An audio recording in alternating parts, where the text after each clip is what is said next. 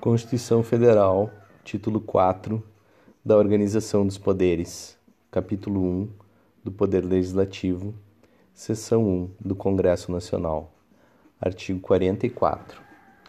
O Poder Legislativo é exercido pelo Congresso Nacional, que se compõe da Câmara dos Deputados e do Senado Federal. Parágrafo único. Cada legislatura terá a duração de quatro anos. Artigo 45. A Câmara dos Deputados compõe-se de representantes do povo, eleitos pelo sistema proporcional em cada estado, em cada território e no Distrito Federal. Parágrafo 1. O número total de deputados, bem como a representação por estado e pelo Distrito Federal, será estabelecido por lei complementar, proporcionalmente à população procedendo-se aos ajustes necessários no ano anterior às eleições, para que nenhuma daquelas unidades da federação tenha menos de oito ou mais de 70 deputados. Parágrafo 2. Cada território elegerá quatro deputados. Artigo 46. O Senado Federal compõe-se de representantes dos estados e do Distrito Federal, eleitos segundo o princípio majoritário. Parágrafo 1. Cada Estado e o Distrito Federal elegerão três senadores com mandato de oito anos. Parágrafo 2. A representação de cada Estado e do Distrito Federal será renovada de quatro em quatro anos, alternadamente, por um e dois terços. Parágrafo 3. Cada senador será eleito com dois suplentes. Artigo 47 salvo disposição constitucional em contrário, as deliberações de cada casa e de suas comissões serão tomadas por maioria dos votos, presente a maioria absoluta de seus membros. Seção 2 das atribuições do Congresso Nacional. Artigo 48. Cabe ao Congresso Nacional, com a sanção do Presidente da República, não exigida esta para o especificado nos artigos 49, 51 e 52, dispor sobre todas as matérias de competência da União, especialmente sobre 1. Um, sistema tributário, arrecadação e distribuição de rendas. 2. Plano plurianual, diretrizes orçamentárias, orçamento anual, operações de crédito, dívida pública e emissões de curso forçado. 3. Fixação e modificação do efetivo das Forças Armadas. 4. Planos e programas nacionais, regionais e setoriais de desenvolvimento. 5. Limites do território nacional, espaço aéreo e marítimo e bens do domínio da União. 6 incorporação, subdivisão ou desmembramento de áreas de territórios ou estados, ouvidas as respectivas assembleias legislativas. 7. Transferência temporária da sede do governo federal. 8. Concessão de anistia. 9. Organização administrativa, judiciária do Ministério Público e da Defensoria Pública da União e dos Territórios e Organização Judiciária e do Ministério Público do Distrito Federal. 10. Criação, transformação e extinção de cargos, empregos e funções públicas, observado que estabelece o artigo 84, inciso 6, a linha B. 11. Criação e extinção de ministérios e órgãos da administração pública. 12 telecomunicações e radiodifusão. 13. Matéria financeira, cambial e monetária, instituições financeiras e suas operações. 14. Moeda, seus limites de emissão e montante da dívida mobiliária federal. 15. Fixação do subsídio dos ministros do Supremo Tribunal Federal, observado que dispõe os artigos 39, parágrafo 4 150, inciso 2, 153, inciso 3 e 153, parágrafo 2, inciso 1. Artigo 49. É da competência exclusiva do Congresso Nacional. 1. resolver definitivamente sobre tratados, acordos ou atos internacionais que acarretem encargos ou compromissos gravosos ao patrimônio nacional. 2.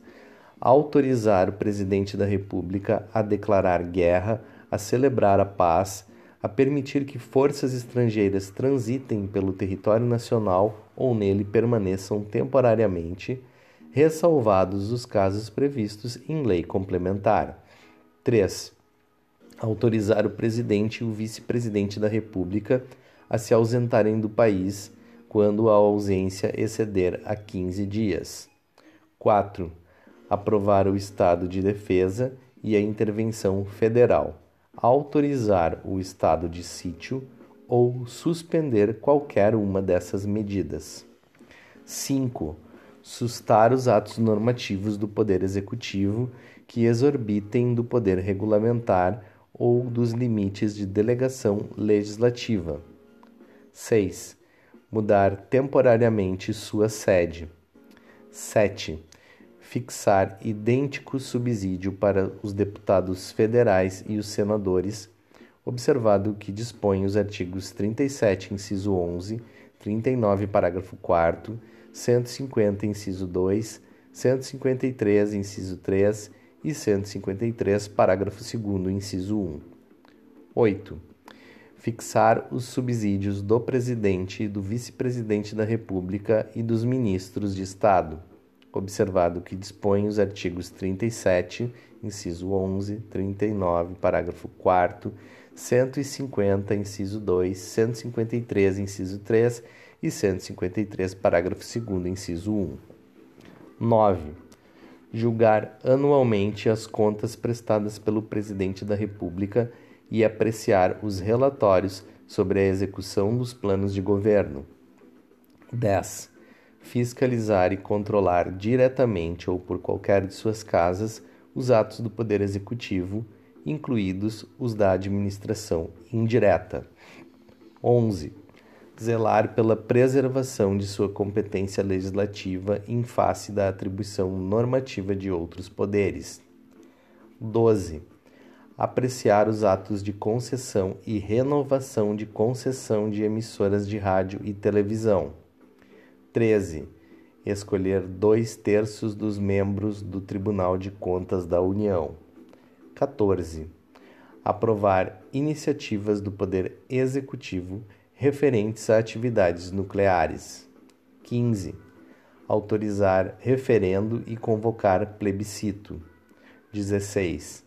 Autorizar em terras indígenas a exploração e o aproveitamento de recursos hídricos e a pesquisa e lavra de riquezas minerais. 17. Aprovar previamente a alienação ou concessão de terras públicas com área superior a 2.500 hectares. 18. Decretar o estado de calamidade pública de âmbito nacional previsto nos artigos 167b, 167c, 167d, 167e, 167f e 167g desta Constituição. Artigo 50. A Câmara dos Deputados e o Senado Federal ou qualquer de suas comissões poderão convocar ministro de Estado ou quaisquer titulares de órgãos diretamente subordinados à Presidência da República para prestarem pessoalmente informações sobre assunto previamente determinado, importando crime de responsabilidade à ausência sem justificação adequada. Parágrafo 1 os ministros de Estado poderão comparecer ao Senado Federal, à Câmara dos Deputados ou a qualquer de suas comissões por sua iniciativa e mediante entendimentos com a mesa respectiva para expor assunto de relevância de seu ministério. Parágrafo 2. As mesas da Câmara dos Deputados e do Senado Federal poderão encaminhar pedidos escritos de informações a ministros de Estado ou a qualquer das pessoas referidas no caput deste artigo, importando em crime de responsabilidade a recusa ou o não atendimento no prazo de 30 dias, bem como a prestação de informações falsas. Seção 3 da Câmara dos Deputados. Artigo 51. Compete privativamente à Câmara dos Deputados: 1. autorizar por dois terços de seus membros a instauração de processo contra o presidente e o vice-presidente da República e os ministros de Estado. 2. Proceder à tomada de contas do presidente da República quando não apresentadas ao Congresso Nacional dentro de 60 dias após a abertura da sessão legislativa. 3. Elaborar seu regimento interno. 4. Dispor sobre sua organização, funcionamento, polícia, criação, transformação ou extinção dos cargos, empregos e funções de seus serviços e a iniciativa de lei para fixação da respectiva remuneração observados os parâmetros estabelecidos na Lei de Diretrizes Orçamentárias. 5. Eleger membros do Conselho da República nos termos do artigo 89, inciso 7. Seção 4 do Senado Federal, artigo 52. Compete privativamente ao Senado Federal: 1. Processar e julgar o presidente e o vice-presidente da República nos crimes de responsabilidade bem como os ministros de Estado e os comandantes da Marinha, do Exército e da Aeronáutica nos crimes da mesma natureza conexos com aqueles. 2.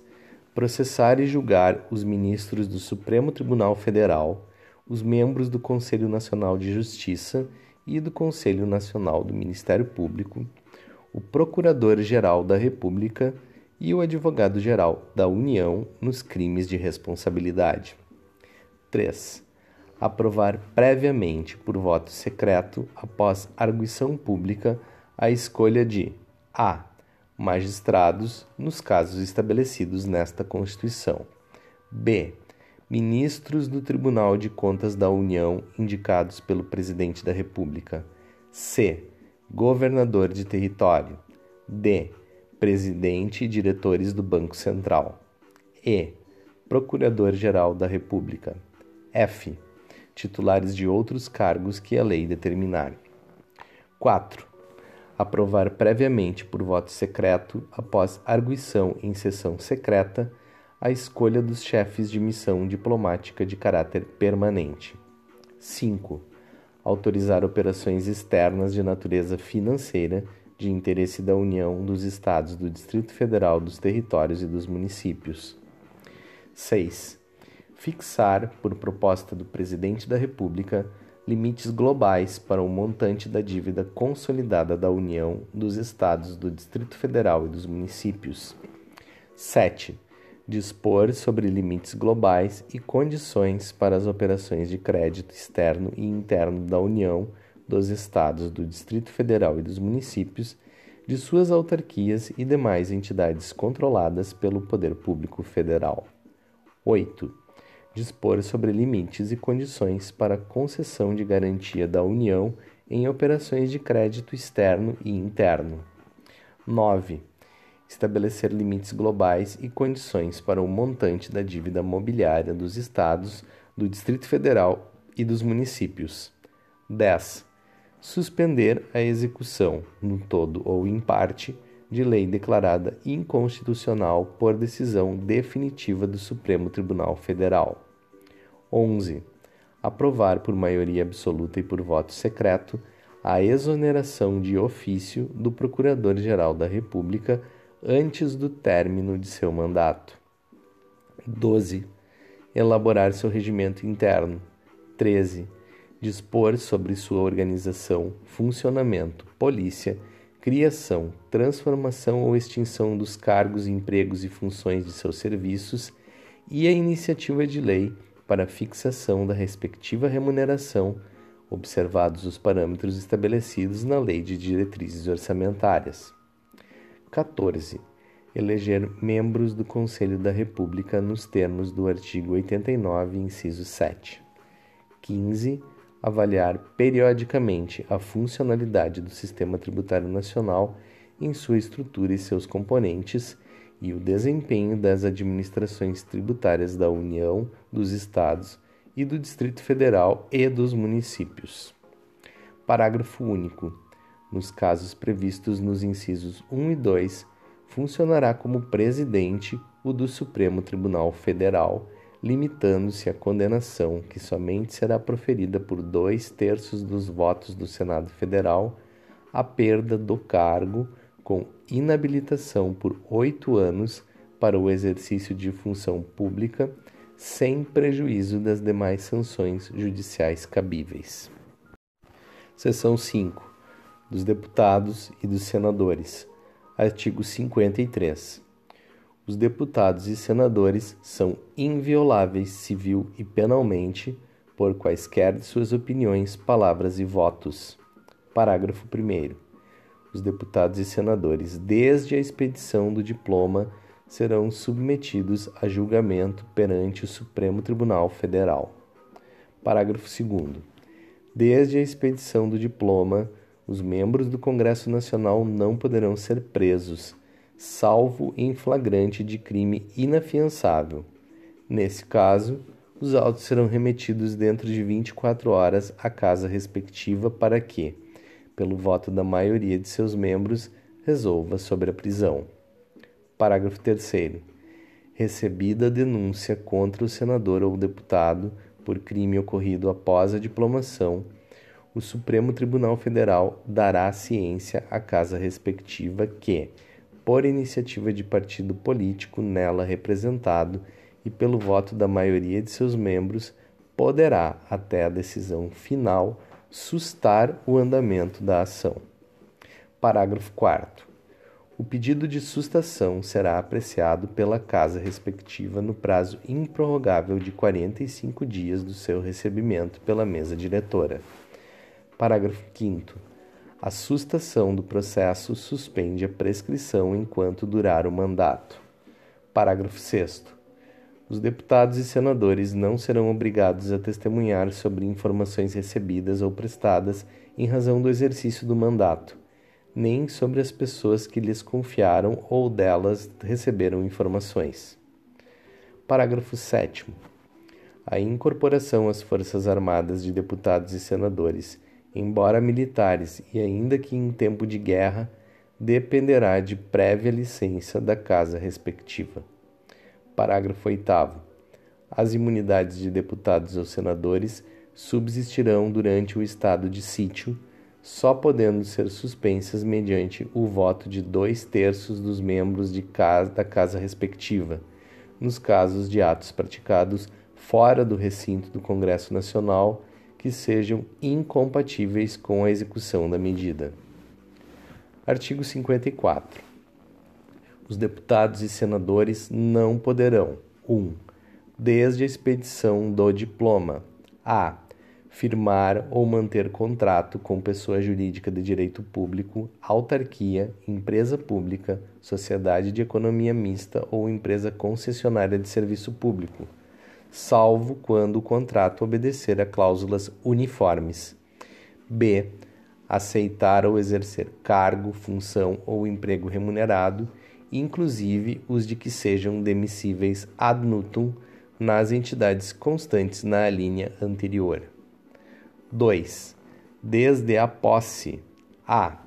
Ser proprietários, controladores ou diretores de empresa que goze de favor decorrente de contrato com pessoa jurídica de direito público ou nela exercer função remunerada. B. Ocupar cargo ou função de que sejam indemissíveis ad nutum nas entidades referidas no inciso 1A. C. Patrocinar causa em que seja interessada qualquer das entidades a que se refere o inciso 1A. D ser titulares de mais de um cargo ou mandato público eletivo. Artigo 55. Perderá o mandato o deputado ou senador 1. Um, que infringir qualquer das proibições estabelecidas no artigo anterior. 2. Cujo procedimento for declarado incompatível com o decoro parlamentar. 3. Que deixar de comparecer em cada sessão legislativa a terça parte das sessões ordinárias da casa a que pertencer, salvo licença ou missão por esta autorizada. 4. Que perder ou tiver suspensos os direitos políticos. 5. Quando decretar a justiça eleitoral nos casos previstos nesta Constituição. 6. Que sofrer condenação criminal em sentença transitada em julgado. Parágrafo 1. É incompatível com o decoro parlamentar, além dos casos definidos no regimento interno o abuso das prerrogativas asseguradas a membro do Congresso Nacional ou a percepção de vantagens indevidas. Parágrafo 2. Nos casos dos incisos 1, 2 e 6, a perda do mandato será decidida pela Câmara dos Deputados ou pelo Senado Federal por maioria absoluta, mediante provocação da respectiva mesa ou de partido político representado no Congresso Nacional, assegurada ampla defesa. Vamos ver quais são os incisos 1, 2 e 6. Inciso 1. Infringir qualquer das proibições estabelecidas no artigo anterior. O 2. Cujo procedimento for declarado incompatível com o decoro parlamentar. E o 6. Que sofrer condenação criminal em sentença transitada em julgado.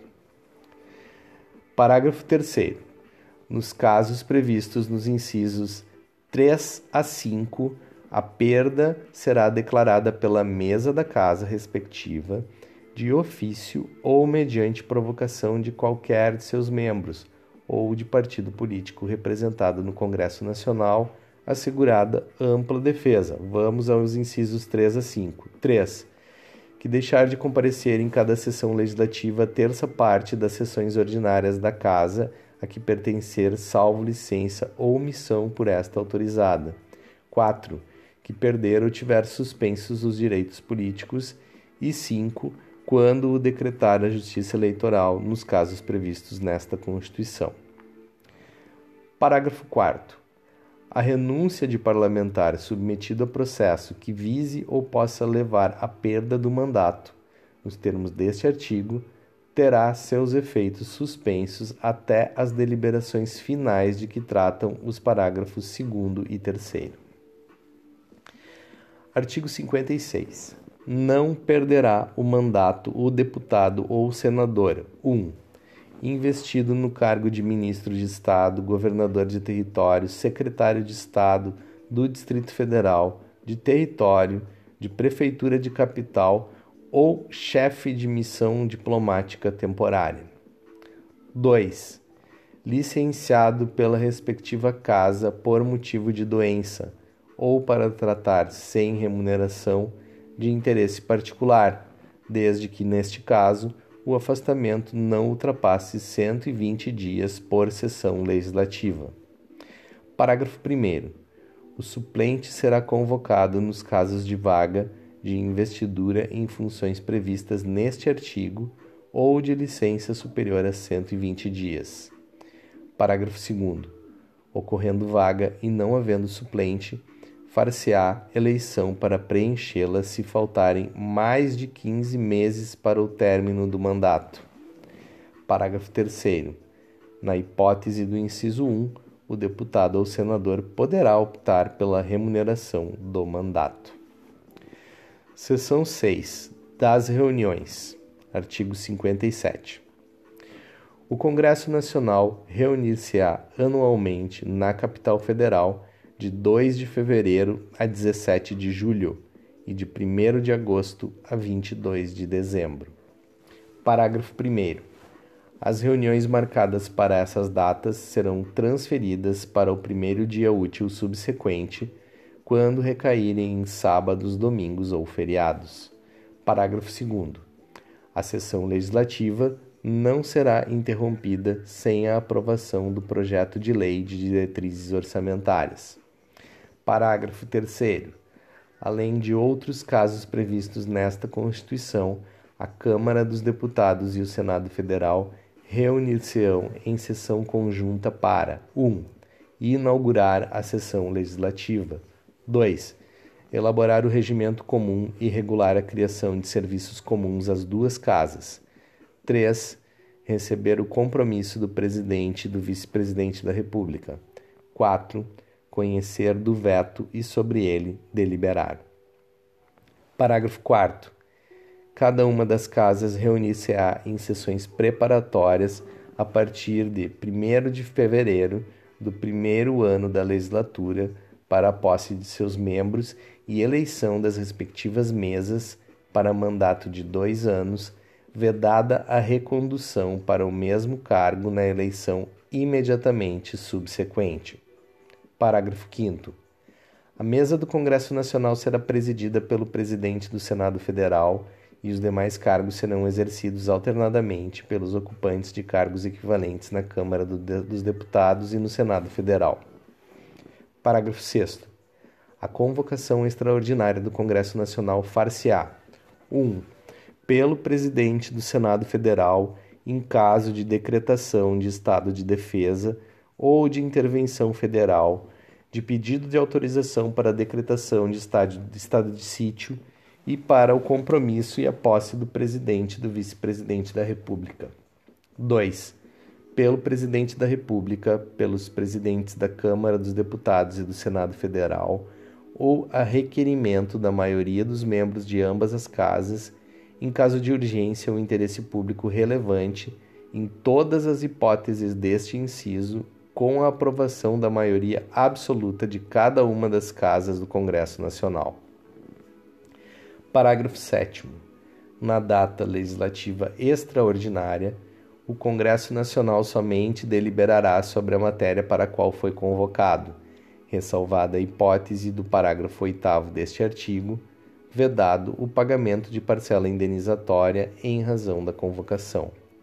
Parágrafo 8. Havendo medidas provisórias em vigor na data de convocação extraordinária do Congresso Nacional, serão elas automaticamente incluídas na pauta da convocação. Seção 7 das Comissões. Artigo 58. O Congresso Nacional e suas casas terão comissões permanentes e temporárias, constituídas na forma e com as atribuições previstas no respectivo regimento ou no ato de que resultar sua criação. Parágrafo 1 na constituição das mesas e de cada comissão é assegurada, tanto quanto possível, a representação proporcional dos partidos ou dos blocos parlamentares que participam da respectiva casa. Parágrafo 2.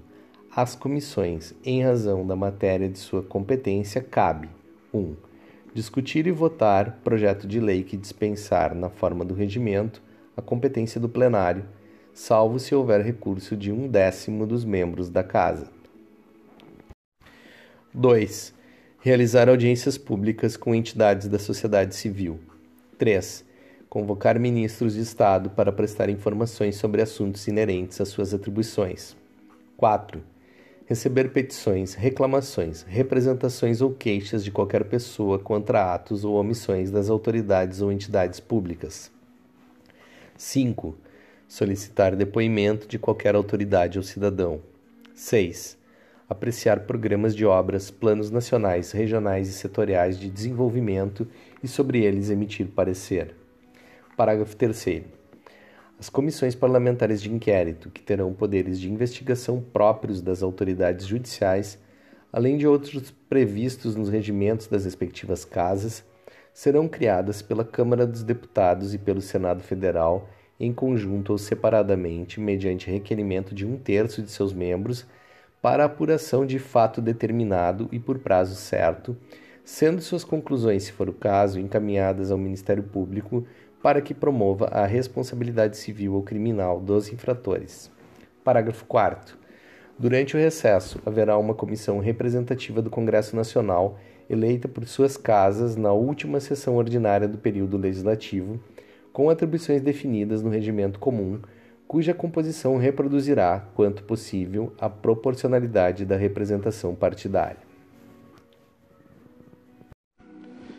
Seção 8 do Processo Legislativo. Subseção 1. Disposições. Disposição geral. Artigo 59. O processo legislativo compreende a elaboração de 1. Emendas à Constituição. 2. Leis complementares. 3. Leis ordinárias. 4. Leis delegadas. 5. Medidas provisórias. 6. Decretos legislativos. 7. Resoluções. Parágrafo único. Lei complementar disporá sobre a elaboração, redação, alteração e consolidação das leis. Subseção 2. Da emenda à Constituição. Artigo 60. A Constituição poderá ser emendada mediante proposta 1. Um, de um terço, no mínimo, dos membros da Câmara dos Deputados ou do Senado Federal. 2. Do Presidente da República. 3 de mais da metade das assembleias legislativas das unidades da Federação, manifestando-se cada uma delas pela maioria relativa de seus membros. Parágrafo 1. A Constituição não poderá ser emendada na vigência de intervenção federal, de estado de defesa ou de estado de sítio. Parágrafo 2. A proposta será discutida e votada em cada casa do Congresso Nacional em dois turnos considerando-se aprovada se obtiverem ambos três quintos dos votos dos respectivos membros. Parágrafo 3. A emenda à Constituição será promulgada pelas mesas da Câmara dos Deputados e do Senado Federal com o respectivo número de ordem. Parágrafo 4. Não será objeto de deliberação a proposta de emenda tendente a abolir 1. Um, a forma federativa de Estado. 2 voto direto, secreto, universal e periódico. 3. A separação dos poderes. 4. Os direitos e garantias individuais. Parágrafo 5. A matéria constante de proposta de emenda rejeitada ou havida por prejudicada não pode ser objeto de nova proposta na mesma sessão legislativa. Subseção 3 das Leis. Artigo 61. A iniciativa das leis complementares e ordinárias cabe a qualquer membro ou comissão da Câmara dos Deputados, do Senado Federal ou do Congresso Nacional, ao Presidente da República, ao Supremo Tribunal Federal, aos Tribunais Superiores, ao Procurador-Geral da República e aos cidadãos, na forma e nos casos previstos nesta Constituição. Parágrafo 1 são de iniciativa privativa do Presidente da República as leis que 1. Um, fixem ou modifiquem os efetivos das Forças Armadas. 2. Disponham sobre a. Criação de cargos, funções ou empregos públicos na administração direta e autárquica ou aumento de sua remuneração. B. Organização administrativa e judiciária, matéria tributária e orçamentária serviços públicos e pessoal da administração dos territórios. C. Servidores públicos da União em territórios, seu regime jurídico, provimento de cargos, estabilidade e aposentadoria. D. Organização do Ministério Público e da Defensoria Pública da União, bem como normas gerais para a organização do Ministério Público e da Defensoria Pública dos Estados, do Distrito Federal e dos Territórios. E criação e extinção de ministérios e órgãos da administração pública, observado o disposto no artigo 84, inciso 6. F. Militares das Forças Armadas, seu regime jurídico, provimento de cargos, promoções, estabilidade, remuneração, reforma e transferência para reserva. Parágrafo 2. A iniciativa popular pode ser exercida pela apresentação à Câmara dos Deputados de projeto de lei subscrito por, no mínimo, 1% do eleitorado nacional, distribuído pelo menos por cinco estados, com não menos de 3 décimos por cento dos eleitores de cada um deles. Artigo 62. Em caso de relevância e urgência, o Presidente da República poderá adotar medidas provisórias com força de lei, devendo submetê-las de imediato ao Congresso Nacional. Parágrafo 1. É vedada a edição de medidas provisórias sobre matéria 1. Relativa a a. Nacionalidade, cidadania, direitos políticos, partidos políticos e direito eleitoral. B. Direito penal, processual penal e processual civil. C. Organização do Poder Judiciário e do Ministério Público, a carreira e a garantia de seus membros. D planos plurianuais, diretrizes orçamentárias, orçamento e créditos adicionais e suplementares, ressalvado previsto no artigo 167, parágrafo 3 2. Que vise a detenção ou sequestro de bens de poupança popular ou qualquer outro ativo financeiro. 3. Reservada à lei complementar. 4. Já disciplinada em projeto de lei aprovado pelo Congresso Nacional e pendente de sanção ou veto do Presidente da República. Parágrafo 2. Medida provisória que implique instituição ou majoração de impostos exceto os previstos nos artigos 153, incisos 1, 2, 4 e 5 e 154, incisos 2, só produzirá efeitos no exercício financeiro seguinte, se houver sido convertida em lei até o último dia daquele em que foi editada. Parágrafo 3. As medidas provisórias, ressalvado o disposto nos parágrafos 11 e 12, perderão eficácia desde a edição se não forem convertidas em lei no prazo de 60 dias prorrogável nos termos do parágrafo 7 uma vez por igual período, devendo o Congresso Nacional disciplinar por decreto legislativo as relações jurídicas delas decorrentes.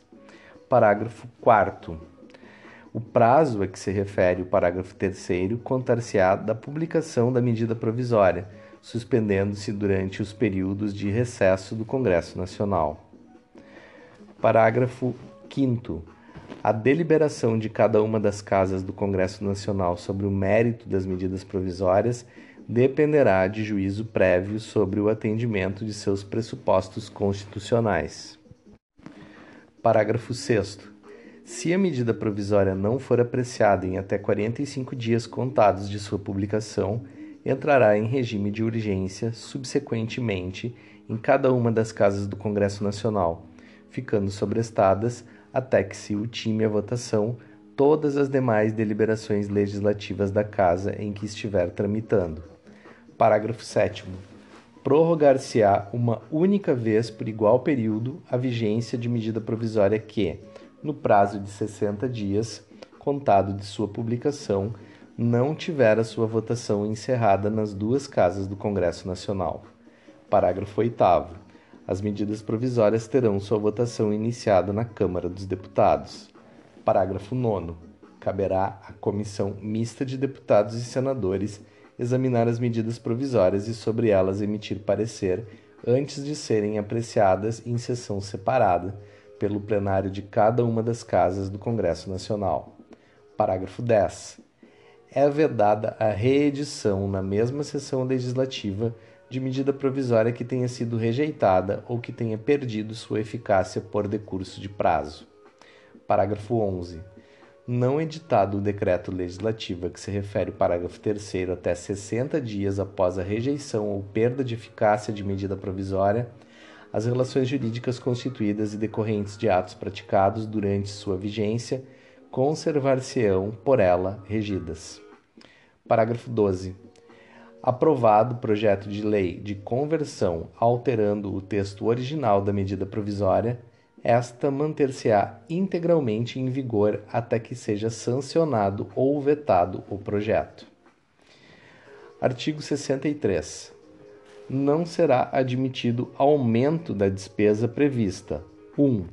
nos projetos de iniciativa exclusiva do Presidente da República ressalvado o disposto no artigo 166, parágrafos 3 e 4. 2. Nos projetos sobre organização dos serviços administrativos da Câmara dos Deputados, do Senado Federal, dos Tribunais Federais e do Ministério Público. Artigo 64. A discussão e votação dos projetos de lei de iniciativa do Presidente da República, do Supremo Tribunal Federal e dos Tribunais Superiores terão início na Câmara dos Deputados. Parágrafo 1. O Presidente da República poderá solicitar urgência para apreciação de projetos de sua iniciativa. Parágrafo 2. Se, no caso do parágrafo 1, a Câmara dos Deputados e o Senado Federal não se manifestarem sobre a proposição, cada qual sucessivamente em até 45 dias, sobrestar-se-ão todos os demais as demais deliberações legislativas da respectiva casa, com exceção das que tenham prazo constitucional determinado até que se ultime a votação. Parágrafo 3 a apreciação das emendas do Senado Federal pela Câmara dos Deputados far-se-á no prazo de 10 dias, observado quanto ao mais o disposto no parágrafo anterior. Parágrafo 4 os prazos do parágrafo 2 não correm nos períodos de recesso do Congresso Nacional nem se aplicam aos projetos de código. Artigo 65. O projeto de lei aprovado por uma casa será revisto pela outra em um só turno de discussão e votação e enviado à sanção ou promulgação se a casa revisora o aprovar ou arquivado se o rejeitar. Parágrafo único. Sendo o projeto emendado, voltará à casa iniciadora. Artigo 66. A casa na qual tenha sido concluída a votação enviará o projeto de lei ao presidente da República, que, aquecendo, o sancionará. Parágrafo 1. Se o presidente da República considerar o projeto, em todo ou em parte, inconstitucional ou contrário ao interesse público, vetá-lo-á total ou parcialmente, no prazo de 15 dias úteis, contados da data do recebimento, e comunicará dentro de 48 horas ao presidente do Senado Federal os motivos do veto. Parágrafo 2. O veto parcial somente abrangerá texto integral de artigo, de parágrafo, de inciso ou de alínea. Parágrafo 3. Decorrido o prazo de 15 dias, o silêncio do presidente da República importará sanção. Parágrafo 4. O veto será apreciado em sessão conjunta dentro de 30 dias a contar de seu recebimento, só podendo ser rejeitado pelo voto da maioria absoluta dos deputados e senadores. Parágrafo 5. Se o veto não for mantido, será o projeto enviado para promulgação ao presidente da República. Parágrafo 6 Esgotado sem deliberação o prazo estabelecido no parágrafo 4, o veto será colocado na ordem do dia da sessão imediata, sobrestadas as demais proposições até sua votação final. Parágrafo 7. Se a lei não for promulgada dentro de 48 horas pelo Presidente da República, nos casos dos parágrafos 3 e 5, o presidente do Senado a promulgará, e se este não o fizer em igual prazo, caberá ao vice-presidente do Senado fazê-lo. Artigo 67. A matéria constante de projeto de lei rejeitado somente poderá constituir objeto de novo projeto na mesma sessão legislativa, mediante proposta da maioria absoluta dos membros de qualquer das casas do Congresso Nacional. Artigo 68. As leis delegadas serão elaboradas pelo Presidente da República, que deverá solicitar a delegação ao Congresso Nacional. Parágrafo 1. Não serão objeto de delegação os atos de competência exclusiva do Congresso Nacional, os de competência privativa da Câmara dos Deputados ou do Senado Federal, a matéria reservada à lei complementar, nem a legislação sobre 1. Um, organização do Poder Judiciário e do Ministério Público, a carreira e a garantia de seus membros. 2. Nacionalidade, cidadania, direitos individuais, políticos e eleitorais. 3. Planos plurianuais, diretrizes orçamentárias e orçamentos. Parágrafo 2. A delegação ao Presidente da República terá a forma de resolução do Congresso Nacional que especificará seu conteúdo e os termos de seu exercício. Parágrafo 3. Se a resolução determinar a apreciação do projeto pelo Congresso Nacional, este a fará em votação única, vedada qualquer emenda. Artigo 69. As leis complementares serão aprovadas por maioria absoluta. Seção 9. Da fiscalização contábil, financeira e orçamentária. Artigo 70. A fiscalização contábil, financeira, orçamentária, operacional e patrimonial da União e das entidades da administração direta e indireta, quanto à legalidade, legitimidade, economicidade, aplicação das subvenções e renúncia de receitas, será exercida pelo Congresso Nacional mediante controle externo e pelo sistema de controle interno de cada poder. Parágrafo único prestará contas qualquer pessoa física ou jurídica, pública ou privada, que utilize, arrecade, guarde, gerencie ou administre dinheiros, bens e valores públicos ou pelos quais a União responda, ou que, em nome desta, assuma obrigações de natureza pecuniária. Artigo 71. O controle externo a cargo do Congresso Nacional será exercido com o auxílio do Tribunal de Contas da União, ao qual compete: 1. Apreciar as contas prestadas anualmente pelo Presidente da República, mediante parecer prévio que deverá ser elaborado em 60 dias a contar de seu recebimento. 2. Julgar as contas dos administradores e demais responsáveis por dinheiros, bens e valores públicos da administração direta e indireta incluídas as fundações e sociedades instituídas e mantidas pelo Poder Público Federal, e as contas daqueles que derem causa à perda, extravio ou outra irregularidade de que resulte prejuízo ao erário público. 3.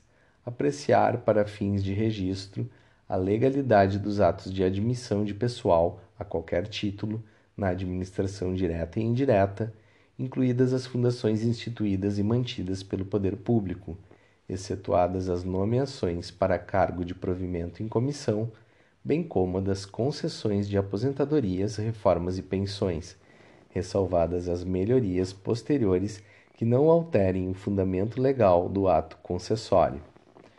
4. Realizar por iniciativa própria da Câmara dos Deputados, do Senado Federal, de comissão técnica ou de inquérito inspeções e auditorias de natureza contábil, financeira, orçamentária, operacional e patrimonial nas unidades administrativas dos poderes legislativo, executivo e judiciário e demais entidades referidas no inciso 2. 5. Fiscalizar as contas nacionais das empresas supranacionais de cujo capital social a União participe, de forma direta ou indireta, nos termos do Tratado Constitutivo. 6 fiscalizar a aplicação de quaisquer recursos repassados pela União mediante convênio, acordo, ajuste ou outros instrumentos congêneres a Estado, ao Distrito Federal ou a município. 7. Prestar as informações solicitadas pelo Congresso Nacional por qualquer de suas casas ou por qualquer das respectivas comissões sobre a fiscalização contábil, financeira, orçamentária, operacional e patrimonial e sobre resultados de auditorias e inspeções realizadas. 8. Aplicar aos responsáveis, em caso de ilegalidade de despesa ou irregularidade de contas, as sanções previstas em lei, que estabelecerá, entre outras combinações, multa proporcional ao dano causado ao erário. 9. Assinar prazo para que o órgão ou entidade adote as providências necessárias ao exato cumprimento da lei se verificada ilegalidade. 10.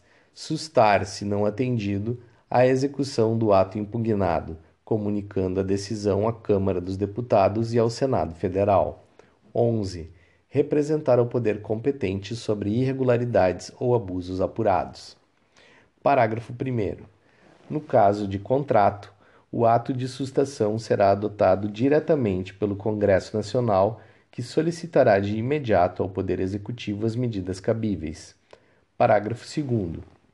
Se o Congresso Nacional ou o Poder Executivo, no prazo de 90 dias, não efetivar as medidas previstas no parágrafo anterior, o Tribunal decidirá a respeito. Parágrafo 3. As decisões do Tribunal de que resulte imputação de débito ou multa terão eficácia de título executivo. Parágrafo 4 o Tribunal encaminhará ao Congresso Nacional trimestral e anualmente relatório de suas atividades. Artigo 72.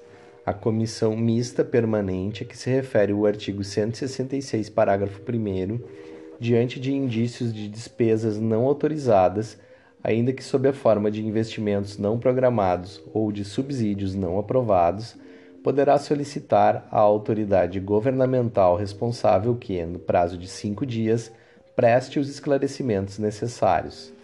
Parágrafo 1. Não prestados os esclarecimentos ou considerados estes insuficientes, a comissão solicitará ao tribunal pronunciamento conclusivo sobre a matéria no prazo de 30 dias. Parágrafo 2.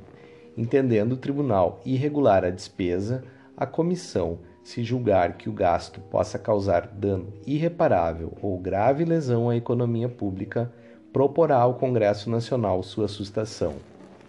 Artigo 73. O Tribunal de Contas da União, integrado por nove ministros, tem sede no Distrito Federal, quadro próprio de pessoal e jurisdição em todo o território nacional, exercendo no que couber as atribuições previstas no artigo 96. Parágrafo 1. Os ministros do Tribunal de Contas da União serão nomeados dentre brasileiros que satisfaçam os seguintes requisitos: 1. mais de 35 e menos de 65 anos de idade. 2.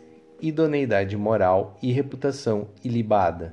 3 notórios conhecimentos jurídicos, contábeis, econômicos e financeiros ou de administração pública.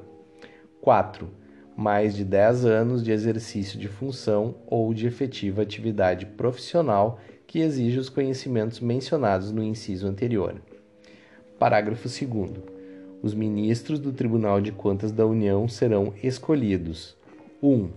Um terço pelo Presidente da República com aprovação do Senado Federal, sendo dois alternadamente dentre auditores e membros do Ministério Público junto ao Tribunal, indicados em lista tríplice pelo Tribunal, segundo os critérios de antiguidade e merecimento. 2. Dois terços pelo Congresso Nacional. Parágrafo 3. Os ministros do Tribunal de Contas da União terão as mesmas garantias, prerrogativas impedimentos, vencimentos e vantagens dos ministros do Superior Tribunal de Justiça, aplicando-se-lhes, quanto à aposentadoria e pensão, as normas constantes do artigo 40. Parágrafo 4. O auditor, quando em substituição a ministro, terá as mesmas garantias e impedimentos do titular, e, quando no exercício das demais atribuições da judicatura, as de juiz de tribunal regional federal. Artigo 74. Os poderes legislativo, executivo e judiciário manterão, de forma integrada, sistema de controle interno com a finalidade de 1. Um, avaliar o cumprimento das metas previstas no plano plurianual, a execução dos programas de governo e dos orçamentos da União. 2 comprovar a legalidade e avaliar os resultados quanto à eficácia e eficiência da gestão orçamentária, financeira e patrimonial nos órgãos e entidades da administração federal, bem como da aplicação de recursos públicos por entidades de direito privado. 3. Exercer o controle das operações de crédito, avais e garantias, bem como dos direitos e haveres da União. 4. Apoiar o controle externo no exercício de sua missão institucional. Parágrafo 1. Os responsáveis pelo controle interno, ao tomarem conhecimento de qualquer irregularidade, irregularidade ou ilegalidade, dela darão ciência ao Tribunal de Contas da União sob pena de responsabilidade solidária. Parágrafo 2. Qualquer cidadão, partido político, associação ou sindicato é parte legítima para, na forma da lei, denunciar irregularidades ou ilegalidades perante o Tribunal de Contas da União. Artigo 75.